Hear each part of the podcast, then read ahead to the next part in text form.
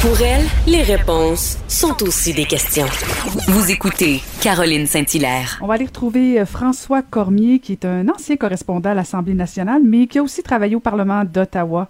Alors, euh, comme on va faire à chaque semaine, on va analyser avec lui la semaine politique à travers les questions posées par les journalistes. Euh, bonjour François. Joyeux Halloween, Caroline. je, Es-tu prête pour donner des bonbons? J'en donne pas, je passe pas? Non. Quelle déception. Dans ce cas-là, es-tu prête pour demain, 1er novembre, journée où on décore nos maisons sous Ça, le thème oui. de Noël? Ça, oui. Ça, écoute, oui. Moi, d'habitude, je suis, je suis un des partisans euh, qui fait en sorte qu'on attend. Là. Je, suis- je suis un de ceux qui attend le 1er décembre. Mais cette année, mon maire, Régis Labombe, a fait un appel à tous pour dire on envoie, on met de la lumière dans novembre, dans Grisaille, dans la pandémie. C'est une Alors, en excellente plus, avec le changement d'heure de ce soir. Alors, demain, go, go, go, décoration de Noël. J'espère que tu vas être prête aussi. J'attends tes photos. Oui, oui, oui, oui. Non, mais c'est une excellente idée, euh, François. Moi aussi, d'habitude, j'attends tard. Euh, Mon sapin de Noël, tu vois, il est commandé, je pense qu'il arrive le 7 décembre. Fait que je, je vais être un peu tard au niveau du sapin intérieur. Mais effectivement, au niveau des décorations extérieures, euh, de la lumière, on en veut. C'est une belle idée euh, du maire. Les maires ont toujours des bonnes idées. Ils sont des élus Ok, exceptionnels. Ils n'ont pas toujours des bonnes idées, non? Mais écoute, On enchaîne. Vas-y, François. Qu'est-ce que tu nous as sorti Si cette parle de semaine? Noël, quand même, c'est pas sans raison, Caroline, parce que Ah! on a eu droit à un petit accrochage sur Noël entre Ottawa et Québec euh, cette semaine, alors que Justin Trudeau venait de dire à Ottawa qu'on allait passer un hiver plate, qu'on pourrait pas nécessairement se rassembler avec nos familles à Noël dans plusieurs régions du pays. Là. Évidemment, ce sera pas pareil selon les régions. Il y a une journaliste de CTV qui a fait réagir, qui a eu la bonne idée de faire réagir M. Legault au propos de Justin Trudeau. La réponse peut étonner. C'est un échange en anglais. Attention, on écoute. Christmas. That if we don't do something now, then that's going to be kind of what's going to be uh, at stake. Are you thinking that long term at this point, and what could Christmas look like in Quebec? I think that the first thing that is important is that Mr. Trudeau doesn't open the borders. Hein, M. Legault qui répond que Justin Trudeau devra s'assurer de ne pas rouvrir les frontières. Et il disait par la suite qu'il pense qu'il y a toujours un espoir pour Noël. D'abord, mon Caroline, je donne 10 sur 10 à ma collègue de CTV parce que je suis pas certain que j'aurais posé moi-même la question. Vous savez qu'on parle à- de Noël à François Legault à toutes les semaines à peu près. Et euh, de lui poser encore une fois la question, là, c'était pas nécessairement essentiel, mais puisque Justin Trudeau le dit, ben pourquoi pas reposer la question encore une fois.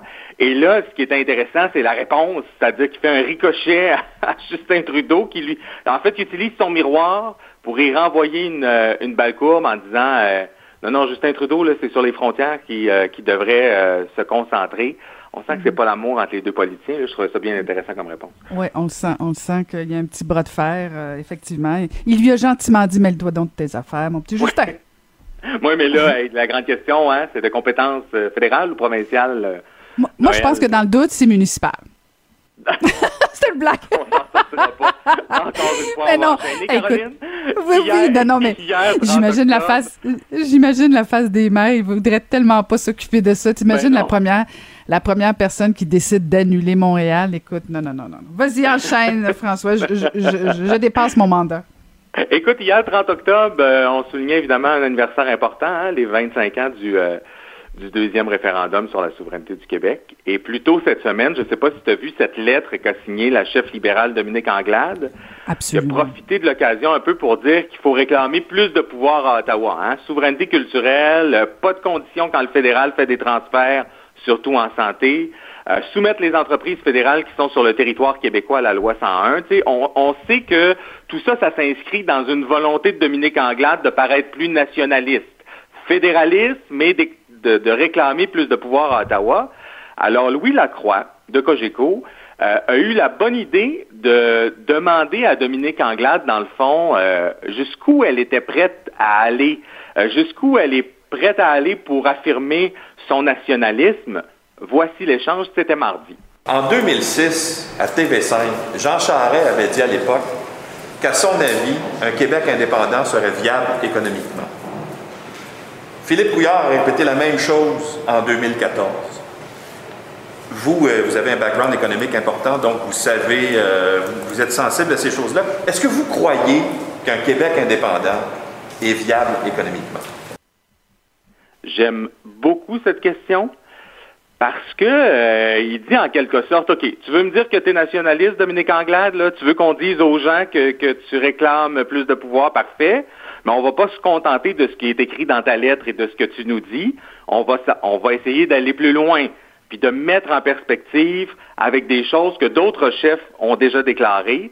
Alors, euh, Dominique Anglade, qui, par ailleurs, n'a pas voulu se commettre. Hein. Elle a jamais... Mm-hmm. Euh, Louis a bien essayé, mais n'a jamais voulu euh, dire qu'un Québec indépendant serait, serait viable économiquement. Hmm. Genre de question qu'on n'aime pas, ça. Ben Quand on est un élu, mais en même temps, elle aurait dû anticiper. Je veux dire, euh, c'est c'était clair que la question allait venir. De toute façon, toutes les questions que, que Dominique Anglade devrait anticiper, c'est justement les comparaisons constantes avec Philippe Couillard, Jean Charest et Robert Bourassa. Oui, et si j'étais elle, je me ferais un grand cahier. Les questions mhm. qui me seront posées à la prochaine campagne électorale, et celle-là, je la mettrai dedans pour avoir une réponse la prochaine fois qu'on va me la poser, quand ça va être un dossier peut-être un peu plus chaud qui c'est dans la prochaine campagne. On ne sait pas, là, c'est dans deux ans quand même. Troisième mhm. question qu'on analyse ensemble, Caroline, on reste dans le thème de l'indépendance du Québec. C'est une question qui m'a dérangé. Euh, puis j'ai dû la réécouter trois, quatre fois pour savoir exactement ce qui me gossait là-dedans. C'est le collègue Antoine Robitaille qui fait réagir Manon Massé à un sondage léger. On écoute. Un sondage récent nous euh, dit qu'à Québec solidaire, euh, il n'y a que 51% de souverainistes, 42% euh, de fédéralistes. comment vous avez réagi quand vous avez découvert que c'est quand même un des fondements de Québec solidaire d'être souverainiste, qu'il y, a si peu de souverainistes? Euh, écoutez, je pense pas que ça disait qu'il y avait 40 de fédéralistes. Non. Fédéralistes, 51 de souverainistes. Comment était formulée la question? Je me souviens pas exactement. Ça posait la question. sur la souveraineté du Québec avait lieu aujourd'hui. Voteriez-vous pour ou contre la souveraineté du Québec? Alors, ce que le sondage dit, Caroline, c'est parmi ceux qui ont voté pour Québec solidaire aux dernières élections ou qui voteraient pour Québec solidaire, il y en a 42% qui voteraient non s'il y avait un référendum. Alors, puisque Québec solidaire, c'est un parti indépendantiste, là, on met ça un peu la face de Québec solidaire en leur disant, ben là, vous avez plein de fédéralistes dans votre parti et je, je dois te dire que je ne comprends pas ce genre de questions-là, en ce sens que ce, questionnement-là, là, pas que qu'Antoine pose la question, mais le fait juste qu'on y réfléchisse, c'est que si tu es une personne à gauche, bon, c'est sûr que tu voteras pas pour la CAQ c'est sûr que tu voteras pas pour le PLQ. Puis le PQ, on n'est pas trop à gauche non plus. Donc, il reste le NPD Québec, les Verts ou Québec solidaire. Alors, de dire qu'il faut absolument être indépendantiste pour voter pour Québec solidaire, toi, t'en penses quoi? Ben, ben oui, la question était tout à fait pertinente. Je suis tellement pas d'accord avec toi, euh, François, parce que euh, rappelle-toi, Manon Massé est la première à dire sur toutes les tribunes que le seul et unique parti qui peut faire l'indépendance, qui est là pour le peuple, par le peuple, c'est Québec solidaire. Euh, il y a quand même une incohérence. Oui, tu as le droit, si tu es de gauche, de pouvoir voter à Québec solidaire, mais il faut que tu sois conscient que, en principe, sont un, c'est censé être un parti qui veut faire l'indépendance. Oui, euh, mais t'en es conscient, mais je veux dire, c'est pas. Euh, moi, je trouve ça, euh, je trouve ça toujours étrange que les gens. Ben, elle avait juste à le répondre. Elle avait juste à dire à la limite, le Manon Massé aurait pu dire, écoutez, s'il y a personne, s'il n'y a aucun parti politique qui répond aux attentes euh, de la gauche, euh, ben tant mieux s'il y a des gens qui viennent voter pour nous. Mais je réitère que nous sommes un parti souverainiste. Moi, j'ai senti dans la réponse de Manon Massé une hésitation. De mettre la, souveraineté comme si c'était une euh, la valeur pour laquelle les gens votaient. C'est-à-dire que je suis convaincu que dans Joliette, par exemple, il y a des gens qui votent pour Véronique Yvon et qui sont fédéralistes, là, puis eux, ils aiment bien Madame Yvon, euh, ils votent pour elle, euh, puis c'est pas la souveraineté en ce moment, c'est pas un sujet dont on parle énormément, fait qu'ils vont voter pour elle même s'ils sont fédéralistes. Euh, je te donne un autre exemple. Si je suis contre le projet GNL Québec au Saguenay, puis que je vis au Saguenay, mais que je suis un fédéraliste, ben là, je suis un peu dans le trouble parce que et la CAQ et les libéraux euh, soit se commettent pas trop trop ou soit appuient le projet. Alors, si moi, c'est ça qui est le plus important, GNL Québec, c'est pas de voter sur la souveraineté, c'est sur ce projet-là, ben, je vais me tourner vers le Parti québécois ou encore vers Québec solidaire. Euh, je, trouve ça, puis il y a sincèrement un clash euh, à l'Assemblée nationale là-dessus entre les journalistes, c'est que certains disent, ben, si tu votes pour un parti qui est souverainiste, il faut absolument que tu sois souverainiste. Puis moi, je suis pas de cet avis-là. Oui, mais, mais François, c'est, là, tu parles de cas assez marginaux. Mais ce que je, en tout cas, ce que je comprends de la question d'Antoine, c'était peut-être un piège aussi envers Manon Massé, mais, mais c'est quand même, c'est pas, c'est pas une ou deux personnes. Là, je veux dire, c'est, c'est, 50-42. Euh, je veux dire, il y a beaucoup de gens qui sont à Québec solidaire et qui ne sont pas souverainistes. Alors, quand la chef de Québec solidaire se targue d'être le véhicule souverainiste, ben, je suis désolée, c'est, c'est, c'est, c'est, un détournement, là, parce que c'est pas vrai. Effectivement, tu as raison, qui vote pour elle. Ben oui, mais qui vote ça, pour elle sans être, euh, sans être souverainiste. Elle ne peut, pas se targuer d'être le véhicule. Est-ce que je t'amène sur une dernière question, si tu le veux bien, euh, que Ben toi, tu as choisi et on l'écoute. Est-ce que c'est possible de ne pas reculer l'heure euh, en fin de semaine? Ah, écoutez, c'est un débat qui existe depuis que je suis en politique. Euh, Il y a des pour, il y a des contre. Euh, euh, le matin, le soir, euh, c'est quelque chose qu'on va regarder éventuellement. Et reculer l'heure, hein? Cette question-là, là, elle revient à toutes les années. Ah, ouais, ça, je savais pas ça, écoute. Ah non. J'en reviens pas. Puis, non seulement elle revient à toutes les années, là, mais à chaque fois, le ministre responsable, c'est le ministre de la Justice. Donc, à chaque fois, on questionne le ministre de la Justice sur ses intentions.